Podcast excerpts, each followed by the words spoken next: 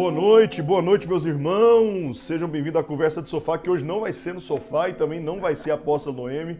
Pastor André Torres, estou aqui para servir vocês essa noite especial. Você que está com a gente no Instagram e ao vivo, já pula para o YouTube aqui, que eu sei que tem uma galera vendo lá no Instagram, Luz para os Povos Oficial.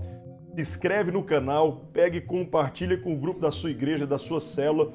Hoje o papo vai ser para pastor, para líder, para jovem, para adolescente, vai ser sobre futebol, vai ser sobre educação, sobre missão. Hoje aqui, 10 às 10 da noite, vai ser pouco, vai ser pequeno. Quem está com a gente hoje, o convidado especial do meu coração, pastorzão que eu amo demais, pastor Marcos Vinícius, pastor da Juventude e também o co-pastor da Luz Flamboyant. E aí, joga pro Marcão lá para mim, Anderson. O Anderson é rápido demais. Então você pode participar no chat também. Antes do Marcos falar alguma coisa, eu quero apresentar ele bem bonitinho, mas avisar também, Marcão, que a galera quiser mandar pergunta, comentário, opinião, vai no chat que a nossa equipe aqui está no backstage trabalhando. Você vê como é que funciona esse negócio aqui, é muito legal. Bom, Marcos Vinícius, é, vamos lá se eu lembro, formado em Educação Física, não é isso? Tá certo? Mesmo. Pela Universidade Estadual de Goiás. Mestrado, tem um mestrado em Direitos Humanos pela Universidade Federal, foi professor da universidade também, hoje é Sim. é professor em várias escolas é, em Goiânia, tanto na rede pública como na rede particular. Também Ponte Aérea Anápolis. Sim. da Unianápolis, casado com a Maiara. É pai da, pai da Maite e do Mateu. Quase uma dupla sertaneja. É né? isso mesmo, mas é italiano, né? É isso. e foi meu aluno no ensino médio, cara. Que ano que foi isso? 4 2005. 2004 é, foi segundo, terceiro, primeiro? Ter, segundo ano. Segundo, terceiro isso. ano. Que hoje é segundo. É, e cara, por que, que eu te chamei aqui? Porque chama todo mundo, você que tá vendo a gente, chama seu filho, chama chama seu namorado, o namorado sua filha, chama seu sogro, chama todo mundo para que. Por que, que eu te chamei, cara? Porque eu acho que você é um cara missional. Sei que você conhece esse termo, mas talvez tenha alguém que não conhece esse termo, né? Missional fica a missão que colocou. É isso?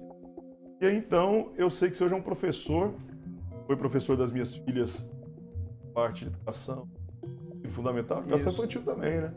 E é professor de uma das minhas filhas no ensino médio também a galera sempre fala, eu acompanho o seu trabalho, que eu acho fantástico. Mas... Eu te chamo de Marquinhos. Sim. Pode? Por favor, bora. Marquinhos, seja bem-vindo ao Conversa de Sofá. Obrigado, André. Obrigado, pastor André, amigo, né? Chamo de André. Que prazer estarmos juntos aqui. Muito feliz por estar aqui, pela oportunidade de a gente conversar, né? Bater um papo aqui de verdade. Cumprimento cada um dos irmãos, irmãs, jovens que estão conosco conectados aqui. Nós estamos aqui para conversar. Então, como diria o nosso apóstolo, podem mandar perguntas e dizer, dizer o que vocês quiserem. Se nós não soubermos responder, vocês pelo menos abafaram, né? É isso então, aí. bora lá. É isso mesmo. Cara, eu quero começar esse bate-papo. Eu estava vendo uma pesquisa Sim. e eu acho que tem muito a ver com você. É, você foi professor durante dois anos na Universidade Federal, tá certo? Dois anos? Isso mesmo, dois anos. 2018 e 2019. Completo. Qual curso? Curso de Educação Física. Eu estive lá no curso de Educação Física, licenciatura e bacharelado. Né? E durante esses do, dois anos que eu estive lá, eu lecionei oito disciplinas. Eu tive o privilégio de lecionar é oito é disciplinas, uma carga horária assim muito Você lembra de cor as oito aí rapidinho? Cara, eu lecionei jogos e brincadeiras, lecionei futebol, futsal, lecionei teorias do esporte, teo, é, teorias da comunicação e educação física, é, lecionei também eventos e organização de macro eventos esportivos. E tem mais outras duas lá que foram disciplinas de verão, que a gente chama. Eu formei na Federal, Marquinhos, em 96. Sim. 96, a Federal ela tinha já um, um, uma pegada assim, de, da gente ser cristão. Eu entrei em 90, eu entrei na turma de 93, né? Janeiro, é março de 93, a aula começa em março. Formei em 96. Legal que eu tenho um grupo da faculdade até hoje no, Nossa, no WhatsApp. Assim, a gente está fazendo agora, cara, nem sei quantos anos de formato. E então, é, o que, que eu senti na universidade? Quando eu entrei, cara, tô falando de 96. Sim. Uma liberdade, assim, é meio que você, você, você é dono do seu nariz. Sim. Então rolava já aula normal, aula, laboratório normal, mas vamos falar da outra parte. Muita liberdade. Seja na área sexual, Sim. na área de drogas. O que não havia naquela época, por incrível que pareça, é uma ideologia política.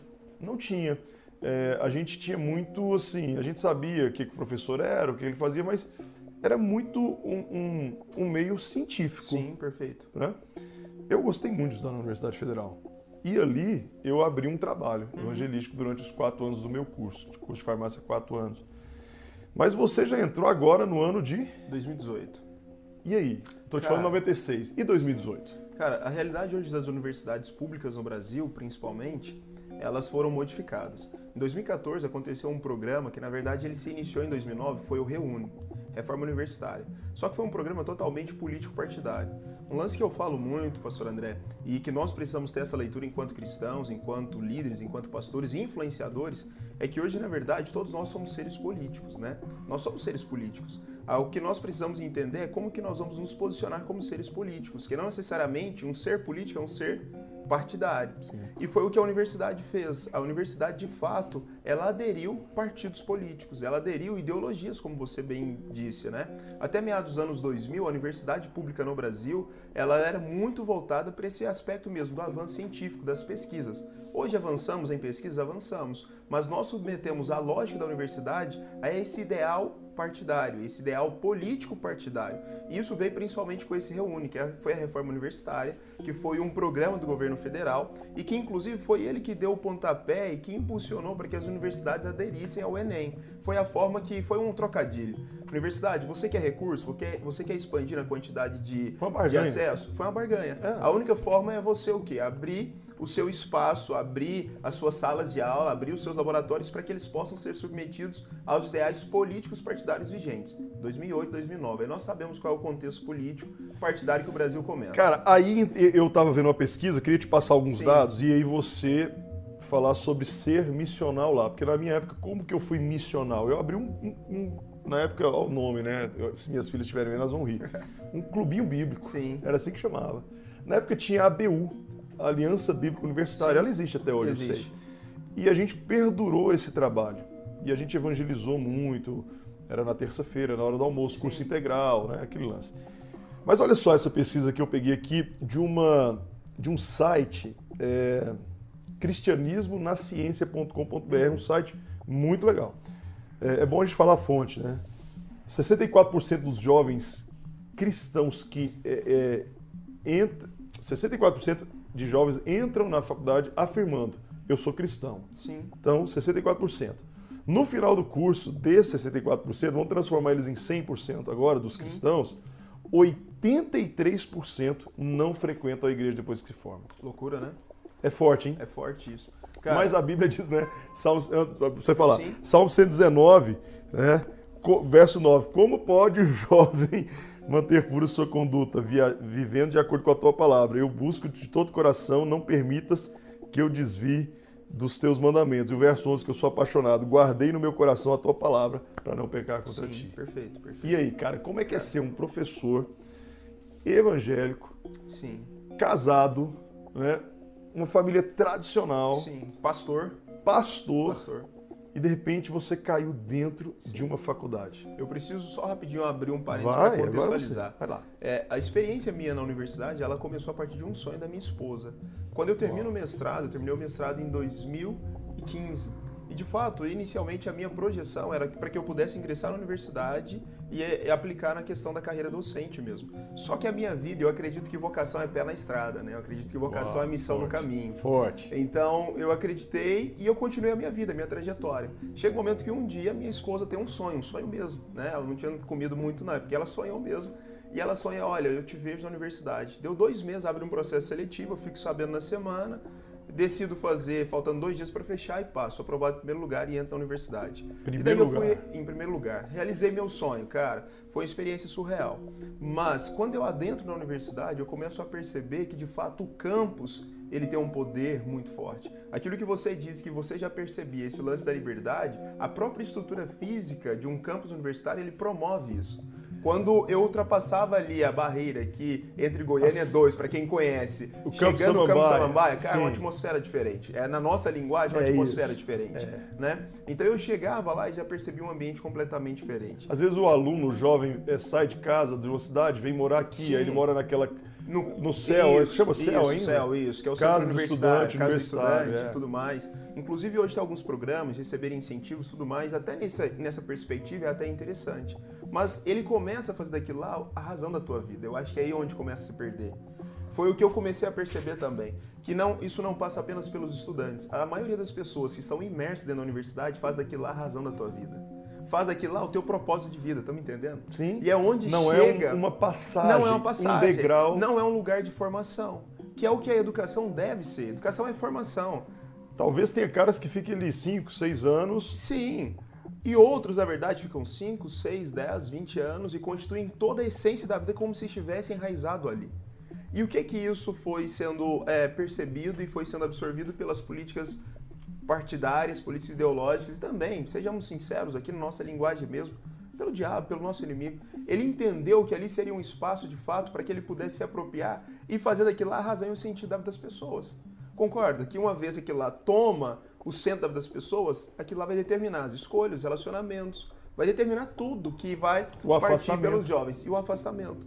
E eu comecei a perceber, foi isso que eu tive como entendimento, porque os quatro anos que eu estive na universidade pública também, eu tive essas mesmas oportunidades, eu tive esses mesmos convites, mas algo que me fez permanecer era a minha vocação, era a minha missão, era o poderoso senso de propósito na minha vida de saber que eu estou na universidade, estou passando por ela, mas ali não é o meu fim. Ali é apenas uma estação, ali não é o meu destino.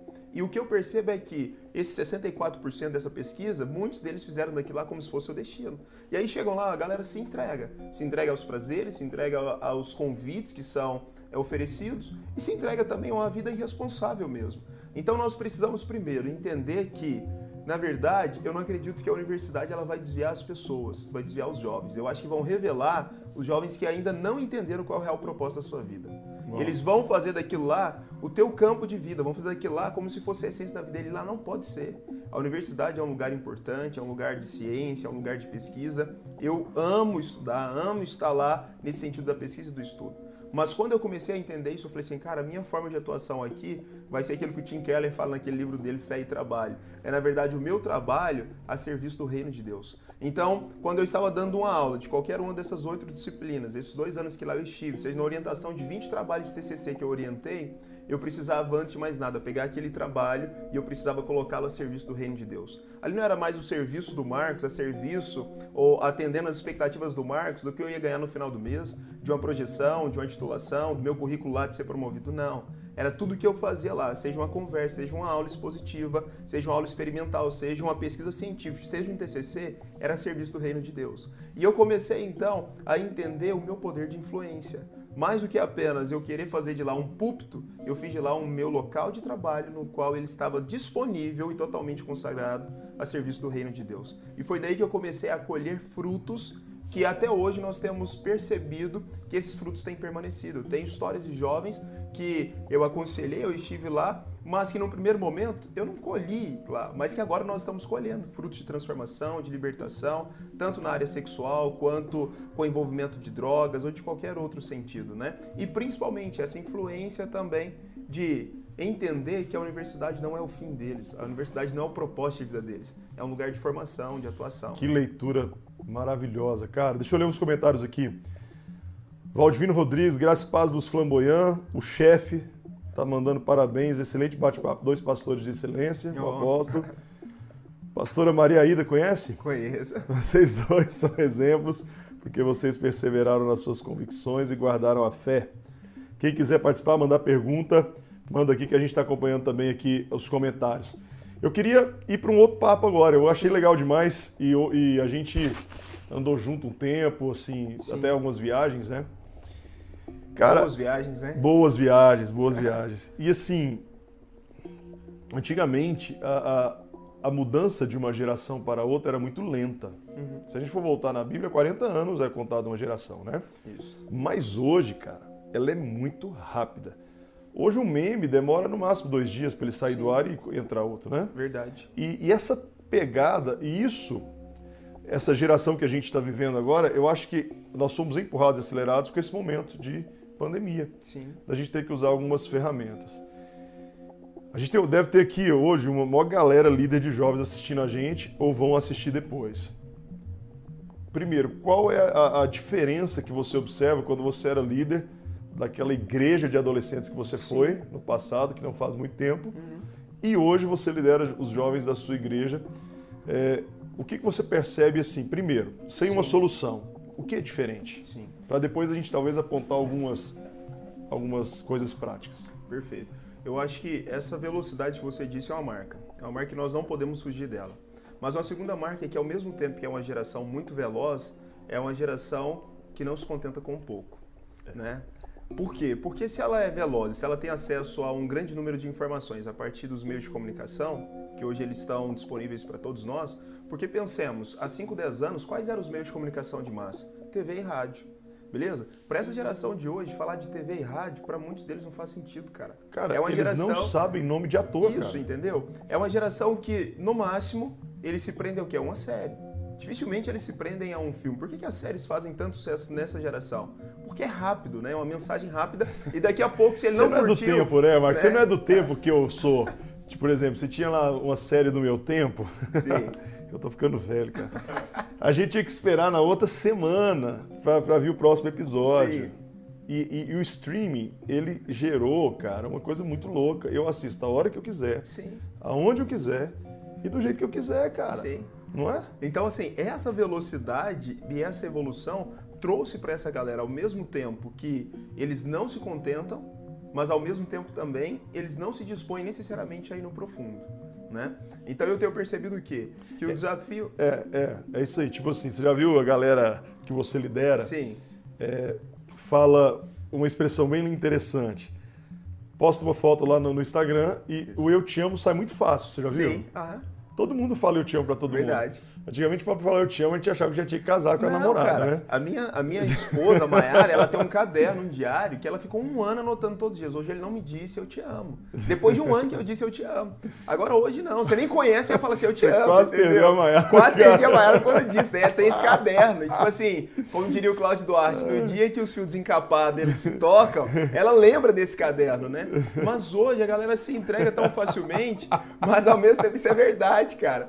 Mas ao mesmo tempo eu começo a perceber o que, cara? Esse eu te amo, eu te amo de fato genuíno, ele é autêntico. E aí eu acho que nós começamos a perder a autenticidade. Ao mesmo tempo que nós somos acompanhados pela velocidade, nós perdemos a autenticidade, que é uma marca dessa geração. Cara, e perde. É, tem um livro muito legal é, chamado I de iPhone, uhum. iGen, né, de Generation, que é uma psicóloga, é um livro é, de uma pesquisa Sim. também, que ela fez a leitura dessa geração. E a leitura dessa geração, ela é assustadora. Sim. Assustadora. Mas ela tem, essa geração tem características, cara, que a gente tem que usar. Em vez da gente descer além nessa geração, Perfeito. porque a gente lidera essa galera, a gente tem que usar. Uma característica, essa geração não tem preconceito. Sim. A minha geração era preconceituosa. E aí, eu tenho é uma faca de dois gumes. Por quê? Porque a gente pode pregar para todo mundo, concorda Sim, comigo? Perfeito. Mas também tira o filtro de princípios. E às vezes começa a achar que a igreja é preconceituosa e que a Bíblia é preconceituosa. Sim, sim. Mas aí a gente tem que ensinar para essa galera que a, igreja, a, Bíblia tem princípios. Né? Não leis, né? Nós não estamos presos a isso, né? Isso, são princípios. É. A, a, Bíblia não está importando é, é, se a pessoa é assim ou assim. Ela, tá, ela, tá, ela quer que aquela pessoa abandone um tipo de pecado e que ela se santifique. Sim. Mas tem uma característica, que isso aqui é uma dica para quem está assistindo aí. Quem for líder de jovens e quiser mandar pergunta, já entramos nesse segundo. Depois eu saio dessa conversa aqui de líder de jovens ou adolescentes. Que você já observou, porque eu te acompanho no, no, no, Instagram. É uma geração que ama voluntariado. Cara, o engajamento social é a causa que é isso. mobiliza você eles. Quer né? Você quer pegar a sua galera e, e fazer essa galera vir para a igreja, marca Sim. uma visita Cara, eu marquei uma visita numa comunidade que mora do lado da agência prisional. Sim. Uma comunidade carente. Eu levei o triplo de jovens que frequentam a igreja. Sim. Para jogar bola, para levar doce, para levar colchão, para terminar uma casa. O triplo, o triplo. Nós estamos hoje, dentro da nossa realidade de igreja local, nós estamos com um problema muito bom. Nós não estamos conseguindo ter espaço para guardar o tanto de de situações ou de coisas que nós estamos, conseguindo arrecadar com os nossos jovens. Em maio, Deus nos deu uma direção para que nós trabalhássemos uma série nesse sentido, que foi a série Amor e Justiça. E nós batemos muito na, no sentido de estabelecermos atos de justiça social, que é isso, né, o engajamento social. Cara, nós superamos todas as nossas expectativas na arrecadação de alimentos, na contribuição financeira, arrecadação de roupas, E os caras falam que jovem não tem dinheiro, tudo. né? Não tem. Cara, mas eles se mobilizaram. Eles vão. É o momento que eles mostram a cara no, no Instagram, que eles mostram a cara no YouTube, é o momento que eles não têm intimidação para falar com um amigo, para falar com até mesmo alguém que ele nem tem tanta intimidade, mas eles superam essas barreiras justamente por entenderem o quê? Que é parte de, de um pertencimento, cara. Que é, É um, um grande fator positivo dessa geração, que eu amo trabalhar com a juventude justamente por isso. Porque É. quando o jovem se sente pertencente, cara, você tem ele pelo resto da vida. Ele precisa Cara, eu acho que né, essa é cara? a chave para qualquer líder que estiver vendo a gente hoje. Sim, Eu fiz também lá, eu- você sabe, eu te contei. sim. A gente fez um celulão pelo Pix, né? Cara, eu queria 50 cestas básicas, estipulei o valor. A gente arrecadou 85. Sim. E a galera pede pra tio, pede pra colega da escola. É um lance, cara, que os líderes precisam acordar. Verdade. Aí eu já vou entrar em outro lance também. Você concorda que é, aquela tem uma frase do pastor Lucinho que diz o seguinte, já que a gente tá pra gente falar de jovens depois sair desse papo. Se o culto de jovens, porque nessa pesquisa que eu li, a galera fala que a igreja é chata. Sim. Se o culto de jovens tem, ele tem o mesmo formato do culto de domingo, não tem necessidade. Eu tenho que pegar aquele culto de jovens é, e fazer ele ser um culto diferente. Cara, eu não estou falando de gastar dinheiro, de raio laser, de 3D, holograma do líder, não. Eu estou falando do, do- do líder chamar os caras, três jovens, para bater um papo. Sim. O que, que uma você acha? identidade, né, cara? Precisa estabelecer uma identidade específica. Pensemos, os jovens têm a sua própria cultura. Ele tem seus próprios dilemas, eles têm suas próprias vontades, não é? É aquilo que a gente fala também muito sobre abismo de gerações. É. Não faz sentido nós continuarmos pensando na expectativa de promover uma juventude que seja apaixonada por Jesus, que tenha compromisso com a igreja, se nós continuarmos reproduzindo e desconsiderando essas especificidades da juventude. Nada mais é, é nada mais, nada menos do que estabelecermos, cara, se eu tenho um programa para a juventude, ele precisa de fato conectar-se a esses dilemas, a essas perspectivas e a essas expectativas. É a questão da linguagem, é a questão da contextualização, que nós sabemos, né, e que o próprio Tim Keller também fala muito, cara, contextualizar é prova de amor. Quando nós contextualizamos, nós estamos dizendo para o jovem, por exemplo, cara, você é tão importante que nós decidimos promover isso aqui com a identidade sua. Claro que em momento algum, princípios são invioláveis. Princípios são verdades bíblicas invioláveis para nós, né? Mas o que nós não podemos perder é isso aí. Dizer que é fácil, não é fácil, né, pastor André? Até pela dinâmica nossa de vida, dizer que é fácil estabelecer é, uma identidade específica para um culto, por exemplo, de celebração com toda a igreja, para um programa com a juventude, não é fácil. Não, não é fácil. Mas esse tem que ser a nossa busca contínua. Mas você né? fez uma coisa muito legal esses dias, é, que todo líder de jovens aí pode também fazer. Você levou além, você criou um grupo no Telegram para ler um livro da Bíblia, Isso, é verdade, foi o Novo Testamento. Novo Testamento. Novo desculpa, Testamento. eu até entrei no grupo. Isso. É o Novo Testamento. Você atingiu quantos jovens? Cara, nós tivemos 60 jovens participando. Imagina, cara, Né? 60 jovens que, E- que provavelmente leram o Novo Testamento. Sim, que provavelmente leram, né? Pelo menos mandavam lá uma devolutiva e tudo mais, compartilhavam. E que hora que você fazia e foi isso, muito cara? bom. Cara, aí, como diria, são as madrugadas, né? É, a sua esposa Isso. fala lá no Instagram no dia do seu aniversário, ela, Sim. ela fez um texto lindo, que ela é jornalista, escreve muito bem, né? Eu falo que a Mayara é uma das pessoas que eu acho que escrevem. Você também escreve muito bem. Aham. É, e ela falou lá que dificilmente você. Como é que é? Quando ela acorda, você tá na cama, que 5 horas É. da manhã você já capotou para Sim. sua devocional. Sim, é porque a minha única possibilidade de minha devocional é o meu primeiro momento do dia. Na verdade, eu entendi isso também como possibilidade, mas como uma necessidade, cara. É questão de sobrevivência. Cara, é Assim bom, como- né? Eu também vou bem cedinho, É, porque o silêncio. Cara, que isso? É o seu tempo, de fato. Alguém né? te chama, pai. Isso, entendeu? E, e o lugar, e o meu lugar do secreto hoje. um, cheiro- um neném chora querendo É, mamadeira. não, tem isso, né? E o meu lugar de secreto hoje, todo mundo fala assim, cara, é a porta fechada. O meu lugar de secreto é a sala aberta, né? É. Mas lá é o meu quarto fechado, é o momento meu e com o meu Senhor, com o meu Deus. É o momento que eu rasgo meu coração e que eu tenho essa é liberdade. Cara, eu, né? não- joga pra cá um pouquinho, Anderson, lá fica tá, ou tá na. Aí, valeu. É, fala os que usa. Ah, tá. Sempre a galera fala assim. Tem uma galera que fala assim, né?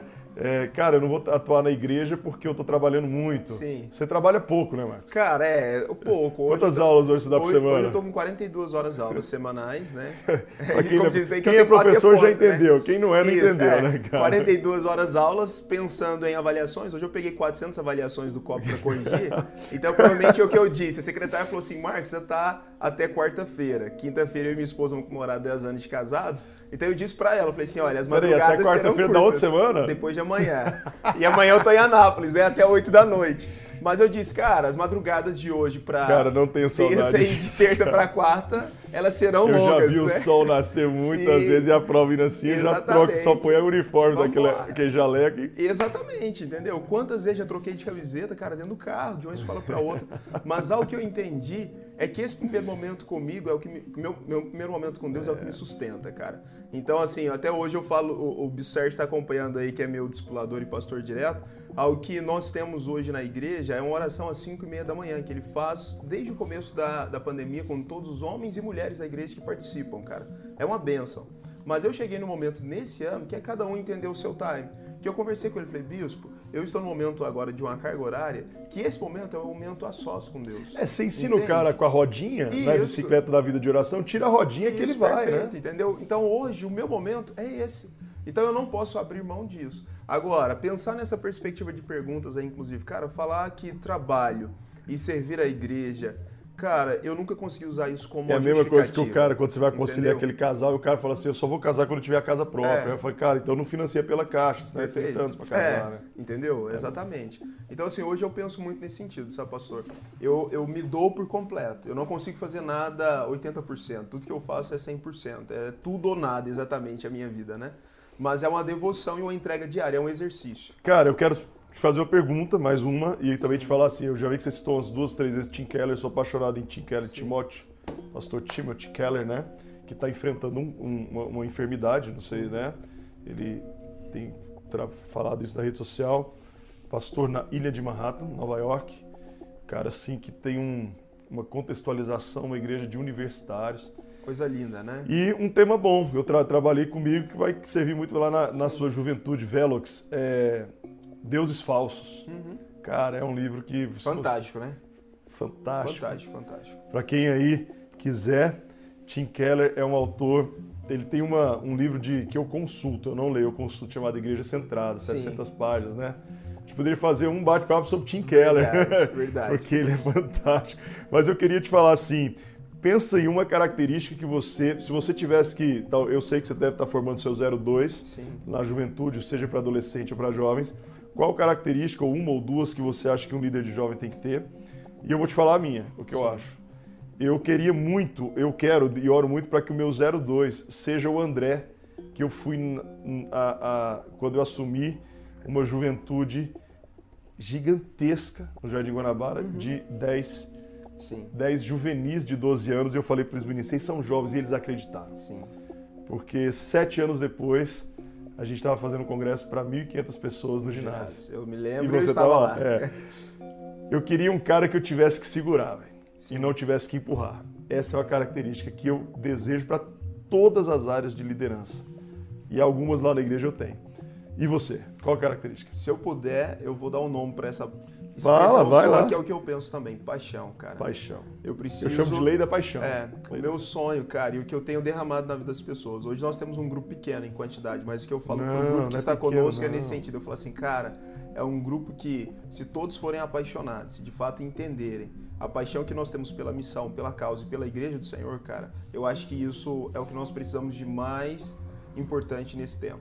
Aquilo que eu tenho gerado nessas pessoas, né? Igual nesse final de semana nós estamos indo. Os discípulos vão continuar, eles vão liderar. Eu digo para eles, se eu morrer hoje, sexta-feira, cara, toca o Velox, cara. Porque não é sobre mim, é sobre Deus, não é? Eu estou apenas servindo nesse tempo. Então, se eu morrer hoje, fala lá, cumpre o propósito, sexta-feira toca o bonde. Nós precisamos disso, mas o que eu desejo, o que eu prego para eles todo o tempo é paixão. Paixão e perseverança, né? Porque A lei, não é fácil. a lei né? da paixão na minha vida é o dia mal você continuar. Sim, As pessoas, né, os irmãos acham que às vezes você chega na igreja e você prega e você teve um dia maravilhoso. E tem dia para a vida do pastor que é pesado. Mas a paixão move, é quando você faz um evento que não dá certo, perfeito. quando você, eu lembro que quando eu fui inaugurar o prédio do Guanabara, que para construir, eu falo que muito cabelo branco foi a construção do prédio. Eu convidei, além do apóstolo Sinomar, um dos meus pastores na caminhada, que é o pastor Jeremias Pereira. E para trazer ele aqui foi um sacrifício. Uhum. E naquele dia, caiu, sabe aquela chuva temporã que os caras falam que cai de 10 em 10 anos? Foi Sim. aquele dia. A gente entrou já com a calça dobrada no, no, no, prédio da igreja que estava inundado. E ele pregou. E, e, naquele dia, cara, foram 20 pessoas. Sim. Era a inauguração do prédio, mas não tinha como chegar. Ali onde é a igreja, inunda tudo. E ele pregou como se tivesse 10 mil pessoas. Exatamente. Essa, eu acho que a paixão é isso, né? No dia que deu tudo errado, no dia que ninguém foi na célula, Sim. no dia que ninguém se converteu, no dia que você fez um congresso e não foi legal, o acampamento que você esperava X e não foi. De repente, eu tive experiências. Não, exatamente. Eu acho que é paixão e visão, né? É. Porque quando você tem paixão, a sua visão ela vai sendo aprimorada. O que é a visão? É você ter a capacidade de ver aquilo que ainda outros não viram nesse momento. É. Eu falo muito isso para esses jovens também que estão conosco. Falo assim, cara, hoje nós vamos fazer o programa do Velox como se tivéssemos 100 jovens, ainda que estivermos 10 jovens, ainda que estivermos um jovem. Foi isso que me formou. Eu liderei célula durante 16 anos. Teve momentos dessa liderança de célula em que nem o dono da casa estava. Eu chegava lá, tinha um recado, na época não tinha WhatsApp, né? Não que eu esteja Aconteceu tão velho, comigo, cara. Né? Mas tinha lá um recado e ah. falando assim, olha, você sabe onde está a chave. Ele escondia a chave na árvorezinha, na calçada. Não, mas o meu anfitrião era melhor. Ele falava o seguinte, ele viajava de férias, eu estava na, aula, eu tava na universidade, Sim. eu era universitário na época, ele deixava a chave debaixo do tapete lá no Bueno, e falava assim: a geladeira está cheia, pode lanchar. Aí, coisa ah, linda. melhor, né? Universitário, é, cara. Os nossos depois também nos abençoaram. Inclusive, nós moramos na casa. acho que essa casa foi tão abençoada por nós, Não, nós moramos no ano. E que casa, pelo amor de Deus, né? Mas assim, cara, eu tive experiência de chegar não, mas lá... eles não estavam, né? Eles cederam a casa. É, eles cederam a ah, então casa. Então, okay.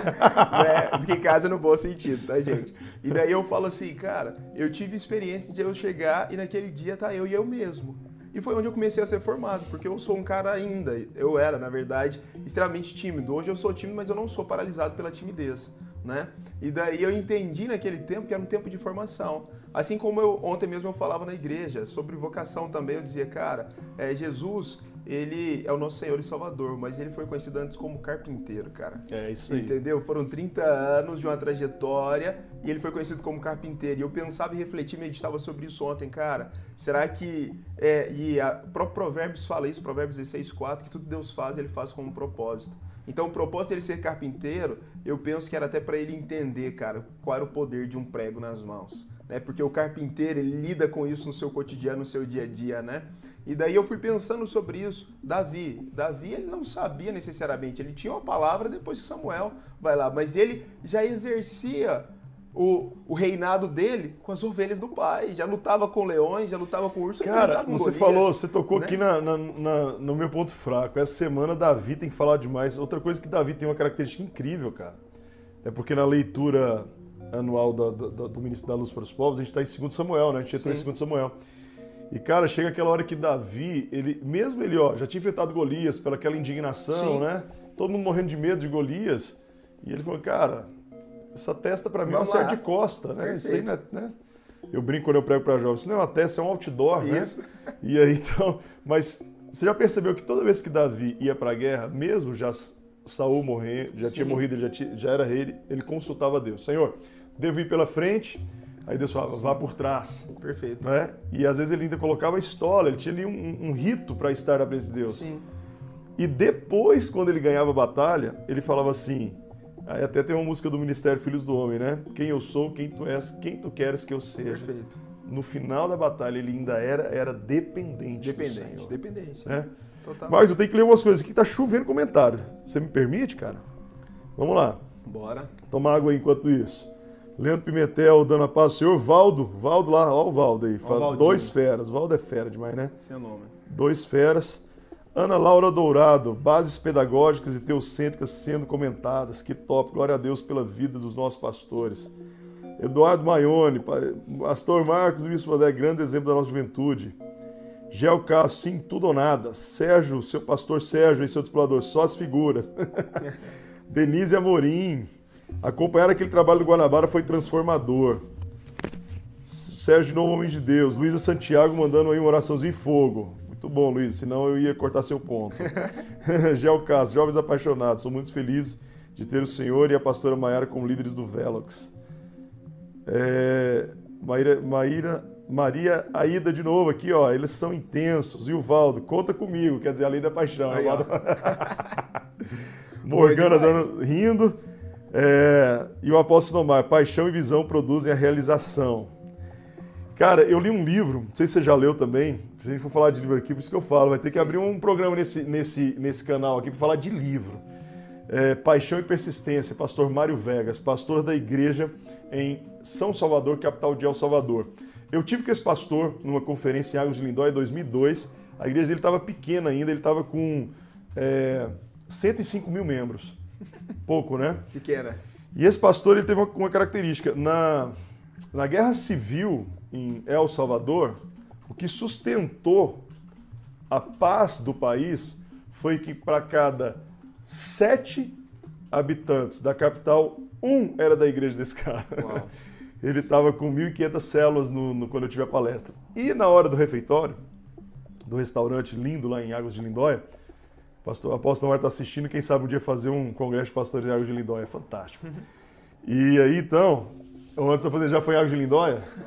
Lá, lá não é como Caldas Novas, mas lá é frio, então a, a piscina ela é coberta de vidro, assim, aquela coisa gigantesca coisa linda, e né? aquecida Uau. artificialmente, que né? Isso. E aí, então, cara, ele, eu tive a oportunidade, quando eu tô na fila para, cara, eram, sei lá, 3 mil pastores. Quem estava na minha frente? Pastor Mário Vegas. E eu então, cara de pau demais, peguei para ele e bati nas costas dele e falei assim, pastor, me perdoa, eu sou um Zé Ninguém, mas eu preciso saber, como que o senhor forma tanto líder? E aí, ele falou para mim assim, meu irmão, ganhe os bandidos, ganhe as prostitutas, se não tiver ninguém para liderar na sua igreja, vá para a rua e pregue. Sim. Foi assim que eu formei a minha igreja. Uau. Eu falei, valeu o ingresso. Né? E aí eu quero indicar outro livro. minha mãe é apaixonada nisso. Você já leu um livro chamado Formador de Heróis? Demais, que isso. Cara, esse livro todo pastor precisa sensacional, ler. Sensacional, sensacional. É, fica a dica aí, um programa só para a gente bater o papo vale sobre o livro, né? Bora. Marcos, qual é o maior desafio hoje que você acha desse tempo de que a gente está é, tá vivendo para talvez não sei se isso é cultural, isso é, só, é, de uma igreja ou de outra igreja, mas eu tenho ouvido os pastores falar que após a pandemia houve uma, um comodismo. As nós igreja, você, a sua igreja, a minha igreja, nós melhoramos demais a transmissão. Sim. Se você pegar um culto da minha igreja há um ano e meio atrás, eu não consigo assistir, tão ruim que é. Uhum. Porque a mídia, não, tô brincando, né, não. né? a gente não tinha uma webcam legal, Sim. a gente não tinha um computador só para isso, a gente não tinha uma mesa só para isso. E de repente a gente foi empurrado, a gente não podia ter culto. Perfeito. Cara, se você ver primeiro, meu primeiro culto no lockdown, eu não acredito que eu fiz aquele culto uhum. ao Senhor. Eu tenho vergonha, eu pedi perdão para Deus. Mas hoje, o que, que aconteceu? Cara, a gente tem tomada de câmera, a gente tem quase uma ilha de edição um, uma, uma mesinha que joga o som melhor. E de repente, você, isso a galera tá falando. Sim. Tem muita gente que está em casa, mas podia já vir ao culto presencial. Mas nós criamos uma igreja online. Você concorda comigo? Sim. E agora? Nós continuamos com a igreja online, nós é, trazemos as pessoas de volta ou nós entendemos que houve uma disruptura? Esse é um novo tempo, que daqui a um tempo pode vir uma nova pandemia e a gente tem que, que, que continuar e manter isso. Cara, eu acho que nós precisamos o quê? Tudo é um ponto de equilíbrio, né? Se tem algo que é muito difícil é encontrar o equilíbrio em tudo é. na vida.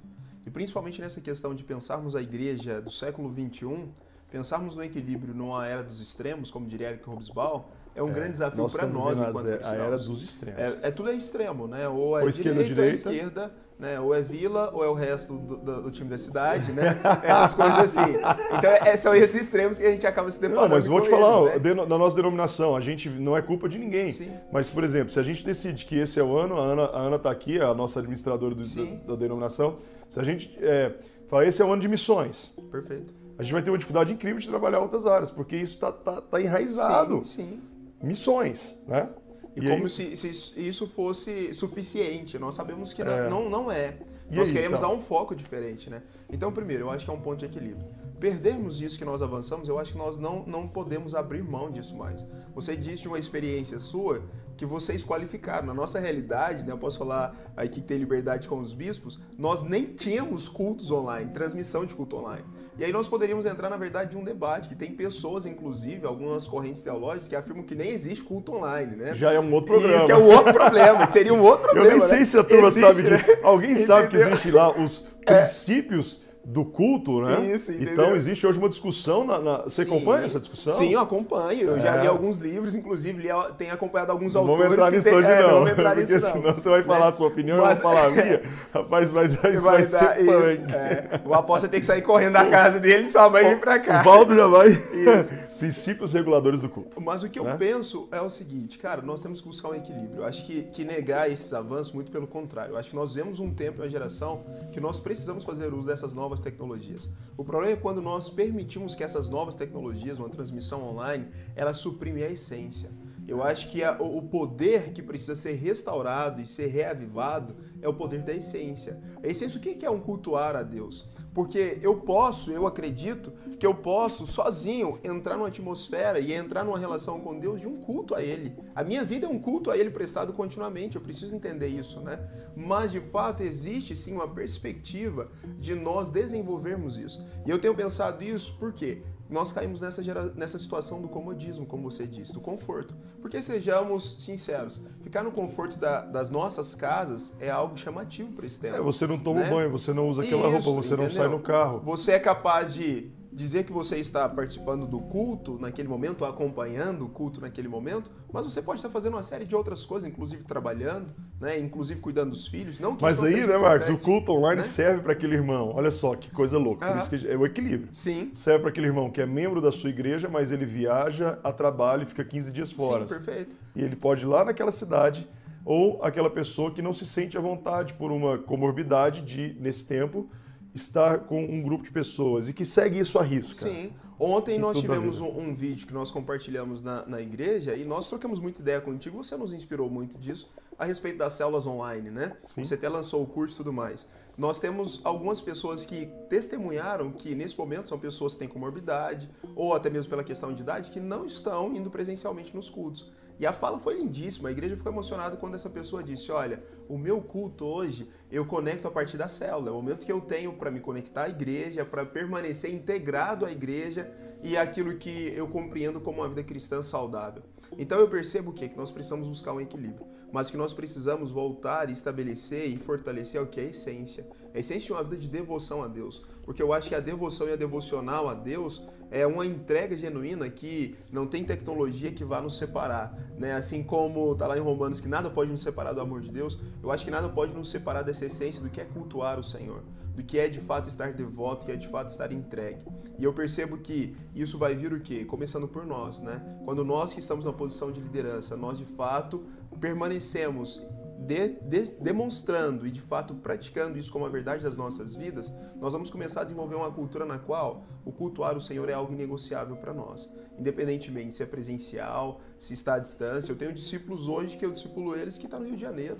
Né? Eu tenho discípulo que está em outros lugares e que as novas tecnologias nos conectam. E aí você vai, por exemplo, a geração das minhas filhas e a geração da sua filha, Sim. do seu filho, que vai ser aí com 5G muito mais acelerado Sim. vindo o virtual para essa turma é real. É real. As células online, alguns eh, têm dificuldade, mas para essa galera é real. Se Sim. você, a gente, se o líder de célula de um adolescente, de uma criança, estou vendo que o antes fazia assim porque os filhos dele participam disso. Sim. Se você brincar de morto-vivo, o líder brincar de morto-vivo, e você está assistindo o sofá, você vai.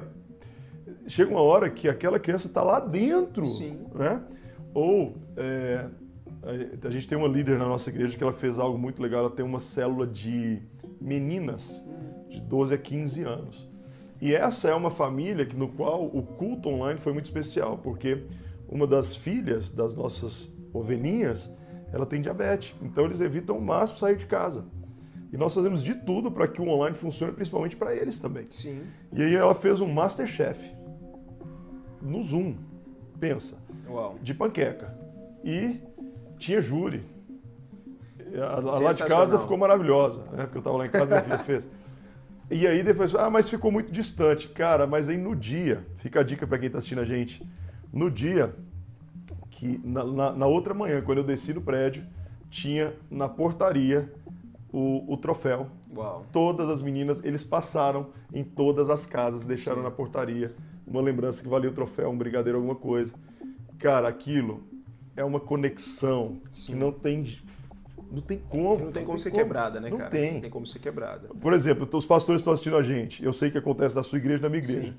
Cara, eu formo muito mais pessoas do curso de maturidade cristã, comprando a apostila aqui do MLP e os certificados no Zoom. Sim. Porque hoje a pessoa chega do trabalho, já vai ali e assiste aquele curso e, e tem a interação. A dinâmica dos centros urbanos, no qual nós fazemos parte hoje, ela requer isso, né? Requer Ela isso. requer isso. É uma é necessidade, isso. é uma é. necessidade urgente enquanto igreja, né? Hoje nós temos células de universitários que funcionam o quê? 10 da noite. É. Porque a galera está na universidade, a galera está na faculdade. Sim. Aí tem gente em Anápolis, tem gente que está em Goiânia, tem gente que está em Morrinhos, tem pessoas de todos os lugares contextualizados e participando. E você não tem mais que falar assim, não, irmão, você mudou de cidade, você Isso. agora não é mais. Não, ele quer ser membro da sua Sim. igreja e aquilo é real para ele.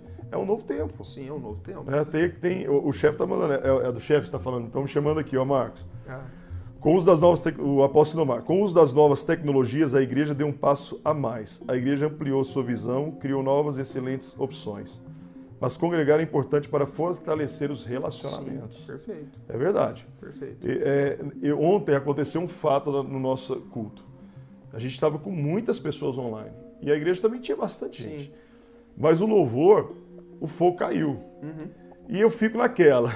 O fogo passou. Aqui, eu tô apontando, passou pela lente da câmera, porque o mover foi muito forte. Sim. E eu falo para os irmãos, irmãos, o mover está muito forte aqui, cara. É, é, um, é um lance muito doido. Sim. Eu fiz uma pesquisa, eu liguei para os membros da minha igreja e eu percebi aqueles, aqueles é, membros mais maduros na fé, eles assistem o culto de fato. Eles Sim. se preparam para o culto em casa, eles não usam, não estão com o celular, põem na frente da televisão. Todo o propósito do culto eles, eles fazem. E aquele membro que se converteu agora também. Então eu achei interessante que eu tinha uma visão assim, poxa, será que o cara está olhando o celular, vai ali pega um pão de queijo? Não, eles falaram para mim que não, nós nos preparamos psicologicamente Sim. e o ambiente para assistir o culto. Sim. Tem que continuar. É criar um ambiente, né, cara? O ambiente ele influencia demais, né, pastor é, André? É verdade. Se nós entendermos isso, se as famílias entenderem, se os nossos membros entenderem isso, eu acredito que, aí como o apóstolo disse, essas novas tecnologias, elas na verdade são pontas de lança nas nossas mãos, é. para que nós possamos chegar onde nós não chegaríamos antes, é. sem essas novas tecnologias, para alcançar onde outros nós não alcançaríamos, né? É então hoje, eu não, não, não considero voltar atrás, muito pelo contrário, eu considero avançarmos, continuarmos avançando, mas sem perder essa importância, esse valor do estar junto, estar presente, cara. Porque nada se compara com o corpo a corpo. Nós somos criados para vermos em comunidade, né? Para vermos juntos. Então nós não podemos perder isso de modo algum. Perguntei para a turminha lá da igreja o que eles sentem falta. Eles falaram acampamento. Ô, acampamento, louco, né, né? Então a gente ora para que volte tudo ao normal, que voltem os acampamentos, que, que, na verdade já, a gente teria mais meia hora de conversa aqui. Se alguém quiser mandar pergunta, eu só tenho mais 10 minutos aí, viu, gente? Aqui, ó, Leandro Pimentel, Luz para os Povos, Uruguaiana. Olha aí. Rapaz, eu já estive lá em Alegrete, Pouzinho, Uruguaiana. É longe. Muito. Eu viajei o dia inteiro. Conheci um tanto de aeroporto, é longe, foi uma benção. Só que eu fiquei triste com os irmãos, porque lá não tinha pão de queijo. então, é, eu, nós, eu, você, nós recebemos uma chama. O chamado ou foi no congresso ou foi no acampamento. Sim. Se não foi, foi fortalecido. Então a gente isso faz falta. Sim. Né?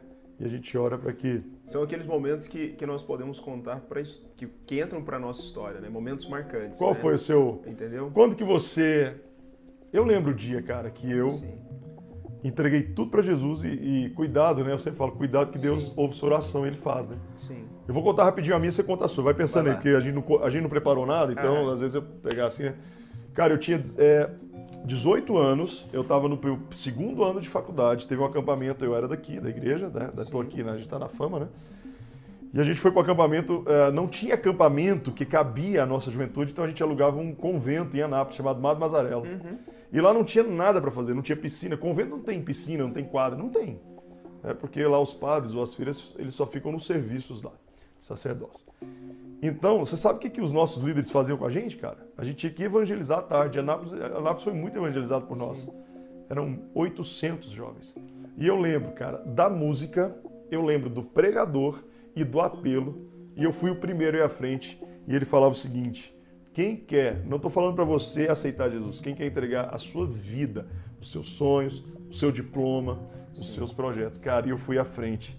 E eu fiz isso, cara. Eu entreguei meu diploma, você sabe. Sim. Eu entreguei meu, minha profissão. Chegou um tempo que me engoliu, né? Graças a Deus. E, e você, cara, foi quando? Cara, eu tenho, eu tenho muitos momentos como esse também, principalmente em. Fala uns 10 aí. Eu tenho meu encontro com Deus que eu passei quando eu tinha 13 anos, 1999. Eu o me encontro lembro, mesmo. O encontro com Deus, né? Foi aquele momento que veio aquela avalanche, né? E foi um momento muito especial. Eu fui em 99 né? também. E eu me lembro que eu vim pra fila aqui com os meus pais de madrugada aqui nesse quarteirão aqui que nós estamos hoje para conseguir fazer a minha inscrição.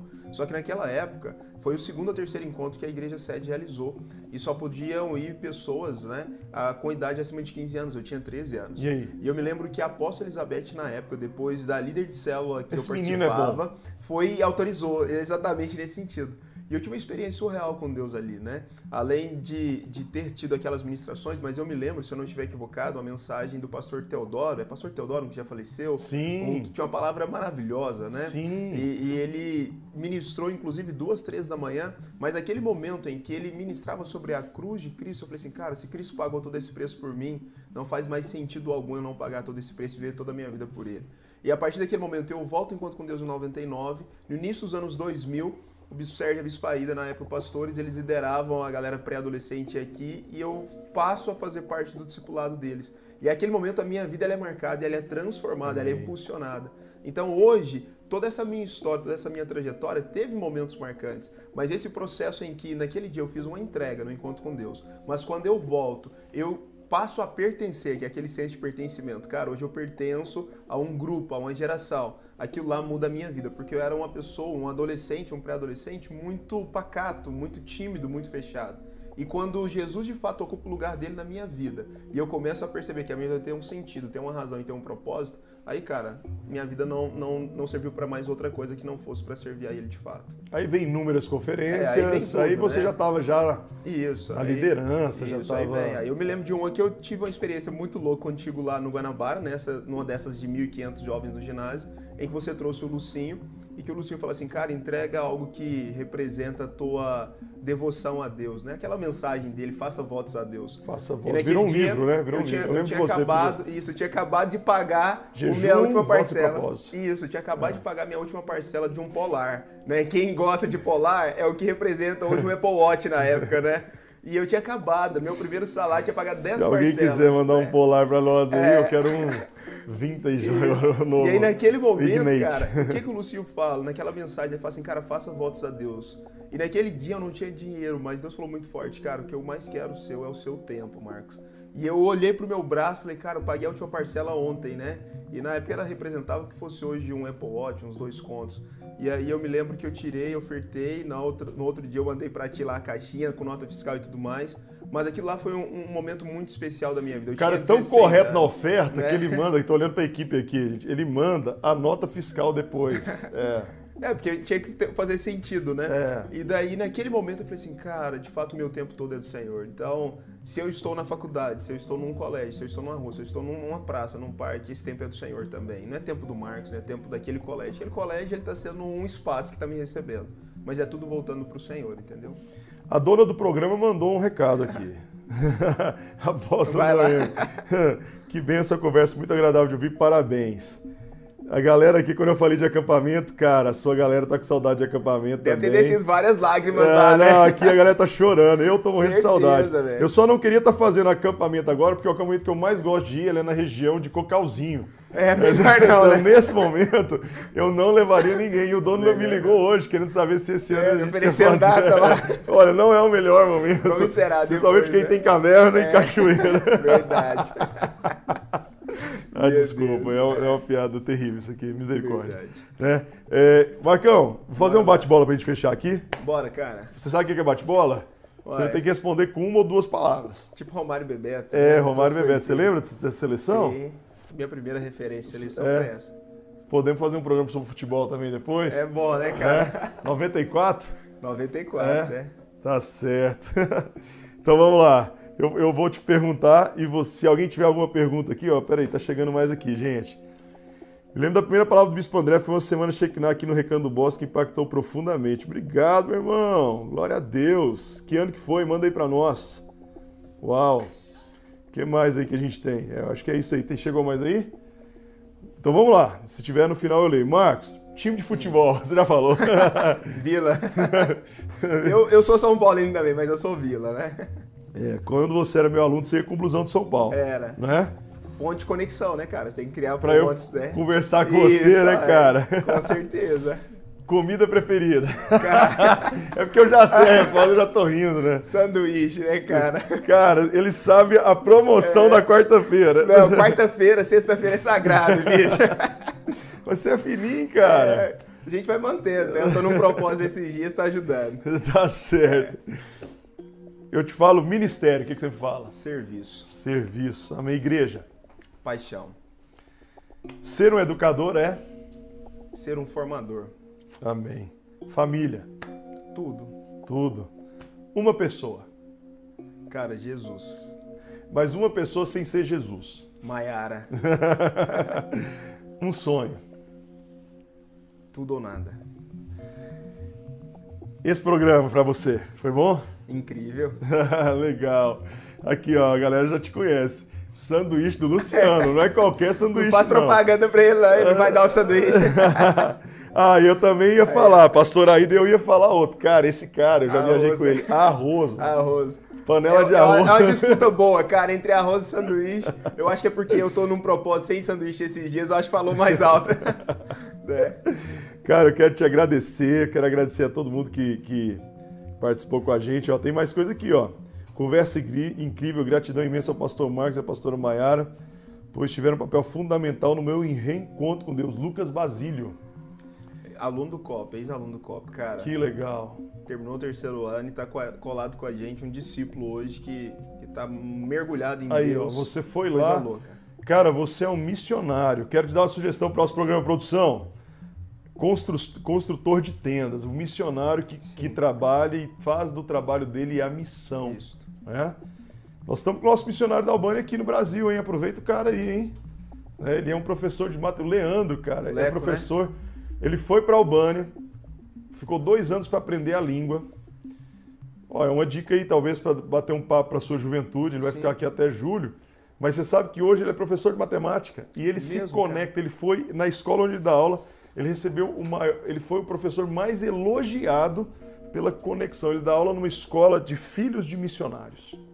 Olha que legal. Uau. Como, como professor, ele tem, ele tem um poder, cara, incrível. Um dos tem uma série, aí a gente vai, vai estendendo aqui. Tem uma série no YouTube, que era DVD, mas hoje ele está no YouTube, Transformação do Mundo, em inglês, né? Que fala de sete cidades que foram transformadas. E uma é de uma cidade dos Estados Unidos que 30% dos professores eram crentes Sim. e transformaram a cidade. Perfeito. A galera pode ir lá no YouTube e acompanhar. Tem mais, eu acho, coisa aqui. Deixa eu ver. Ó, ah, não, é isso mesmo. É só isso, né? Tem mais alguém aí pra gente ir pro final? É isso. Cara, quero te agradecer, Marcos. Eu sei que seu dia é punk. Eu sei que amanhã você vai ter um dia punk e mais 400 provas, que essa eu não sabia, pra corrigir. Quero agradecer a Maiara por ter te liberado, a Maitê e o Mateu, que te liberou, Sim. que não vão ver o papai hoje chegando em casa. Eu vou buscar eles agora. Sai Ah, daqui. é, mas vão estão ir tudo dormindo no carro, tão é, na vovó. dormindo, carrega um, depois carrega o outro. É isso. O Brenner Batista falando que foi bênção demais.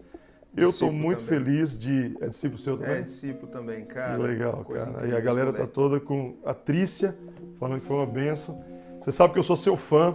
E o Que seu isso, jeito de, se tiver algum dom de escola aqui, o jeito desse cara ensinar educação física não existe igual. Você criou um método, eu quero que, eu sempre falo isso, escreva um livro sobre o seu método. E que Deus te abençoe. Na Amém. Juventude Velox, Luz Flamboyant, seus pastores que estão aqui. E que a gente sempre seja parceiro nas ideias e nos projetos. Leila Barbosa, bate-papo fera, vocês são referência e abração. Obrigado, André. Suas obrigado. considerações finais? Pastorzão, obrigado, cara. Prazer, você sabe disso. Prazer sentar na mesa junto contigo, né? conversarmos sobre tudo, termos a liberdade, termos uma história, né? Então eu tive o privilégio de ser inspirado por grandes homens e grandes mulheres de Deus. E você sabe que você está nesse grupo seleto aí. Tô lá no, no top 10, eu tô tá, lá em décimo. Tá entre os três, tá entre os três mais. tá entre os três mais. E eu sou muito feliz por esse momento, pelo nosso ministério, né? Por fazer parte do Ministério Luz para os Povos, pelos apóstolos, né? Apóstolo Nomar, pela sua mãe, apóstolo Noemi. Amém. E pela confiança de estarmos aqui. Obrigado, viu? Indica um livro pra galera, a gente falou tanto de livros. Tim Keller, um livro do Tim Keller ou outro livro que você quiser. Cara, a galera eu, jovem eu... aí que tá assistindo a gente, para eles lerem, é o Vladimir lá do Setor Neu mandando um abraço. Indica aí pra gente encerrar. Vou indicar, cara, o livro Segredos do Lugar Secreto, Bob Sorge. Esse okay. livro é um livro que eu faço a degustação dele a cada seis meses. Okay. Segredos do Lugar Secreto. Porque quando a gente descobre o o que há no lugar secreto, nada se compara com isso, né? No dia que a gente descobre o poder da oração, cara. Isso, aí nada se compara. Né? Cara, Deus abençoe você. Obrigado. Deus abençoe aqui, ó. Aqui não vai parar, né? Luz para os próximos, eu for lendo, né? É, senador Canedo, lá de Boa Vista. Senador Canedo. Marcão, uma honra estar com você. Deus abençoe. Proteja o teu ministério, guarde teu coração. Amém. Deus tem muito para você. Você vai voar muito, você, a Mayara. Amém. É, e que Deus te abençoe. Quero agradecer a todo mundo, quero agradecer minha mãe, o apóstolo Tomar, o apóstolo Em por ter feito esse convite. Eles estão bem recuperando o Covid, estão bem, já passou. E agora bola para frente. Agradecemos a todo mundo aí. Se você gostou, manda para alguém, vai ficar no canal. Isso ajuda o canal. Se inscreve no canal, manda para frente, que isso ajuda o canal Luz para os Povos Oficial a ainda crescer mais e ser abençoado, tá bom? Valeu, cara. Tamo Valeu. junto. Um abraço. É tchau, tchau. Não é pra eu dar tchau, não? Vai lá, o que, que tem aqui? Próxima semana tem mais no mesmo horário com o Bispo Eurípides. Rapaz, prepara aí, o fogo vai cair, libertação. É. Esse daí vai passar pela câmera. É maior, esse aí é o maior caçador de Pokémon que eu conheço da face da Terra. Pastor Cleito de Rondonópolis agora aqui entrando. Ó. Olha aí, ó. Não para não que tá bom demais. Ah, cara, tem que parar. Um abraço. Conheci Deus Rondonópolis com você. É Valeu. isso mesmo. um abraço. Tchau, tchau. tchau. Com Deus.